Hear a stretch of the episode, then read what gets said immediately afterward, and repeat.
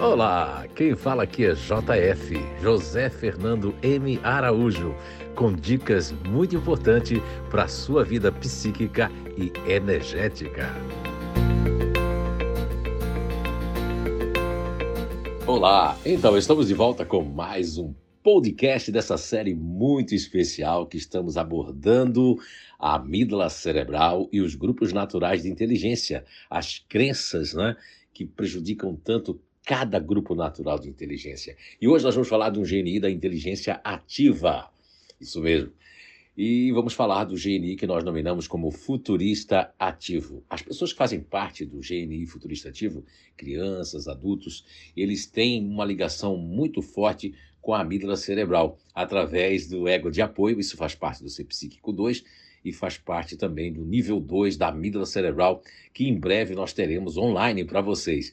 As pessoas que fazem parte do GNI Futurista Ativo são, elas têm uma, uma facilidade muito grande através do próprio canal, que é esse canal do, do campo ventral, esse campo fantástico que é o campo ventral, através do cérebro reptiliano, né? fazendo aqui uma apologia a Paul MacLean.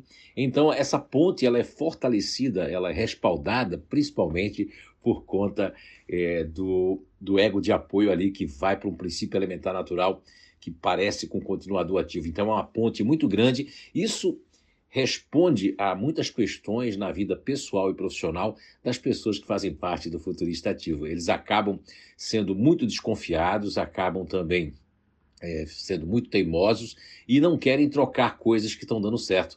Embora eles são pessoas que vivam no futuro, mas é uma ansiedade mais de terminar coisas, é uma ansiedade mais de estar ocupado o tempo inteiro, mas sempre com receios de trocar pessoas. É, ficam muito parecidos com os continuadores ativos, muitas vezes podem se parecer com fazedores, serem confundidos porque eles vão ter muito receio às novidades não praticadas, não bem aceita por eles. Então, isso aí é algo que na vida profissional, principalmente, eles acabam com predileções a certas pessoas que eles elegem como pessoas que não vão correr risco, que vão executar as coisas conforme eles gostam e como eles querem, e eles vão ficar afastados de pessoas que eles vão criar é, como se fosse uma crença cristalizada, uma espécie de um preconceito, eles vão criar uma espécie de é, rejeição a certas pessoas na vida pessoal também, na vida profissional eles não vão aceitar certas coisas e vão ficar com algumas crenças limitantes, infelizmente.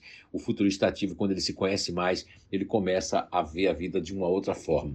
Uma, uma coisa que, que é muito forte quando eles estão pelo outro ego de apoio, o futurista ativo, na questão da vida cerebral, é fantasiar e ficar com imagens é, muito fortes na sua vida cerebral e onde faz com que eles podem ter pânicos ou síndrome do pânico também e possam ter baixa autoestima acelerada, ou seja, qualquer coisa emocional desgasta todo o físico do futurista ativo. O futurista ativo tem que tomar cuidado com esse desgaste emocional, porque na, no, no emocional instintivo, isso faz parte do ser psíquico 4, nível 4 do Instituto de Evolução Humana, você não pode deixar de fazer para se conhecer cada vez mais. Então, o futurista ativo ele vai ter o emocional instintivo é, detupado e consumido né, nas meninges dos líquidos aquosos e vai, vamos supor, se ele está fazendo musculação, ele vai perder massa muscular rapidamente. Se ele está fazendo alguma coisa que é para, vamos supor, desentrevar o, as articulações, aquilo vai voltar rapidamente. Então, tudo no futurista ativo, o desgaste como ganho é tudo muito rápido por conta dessa questão, não só da ansiedade, mas da ligação com a amígdala cerebral. Então é isso aí, gente. Curtam nossas redes sociais, diretamente aqui de Auckland, Nova Zelândia, para todo mundo que está curtindo e aprendendo cada vez mais. Mas não deixem de participar do Instituto de Evolução Humana de Auckland, também de Blumenau, Santa Catarina, de Brusque, Santa Catarina, Brasil e também novas turmas, quem sabe, logo logo em Portugal. Um grande abraço e até o nosso próximo podcast.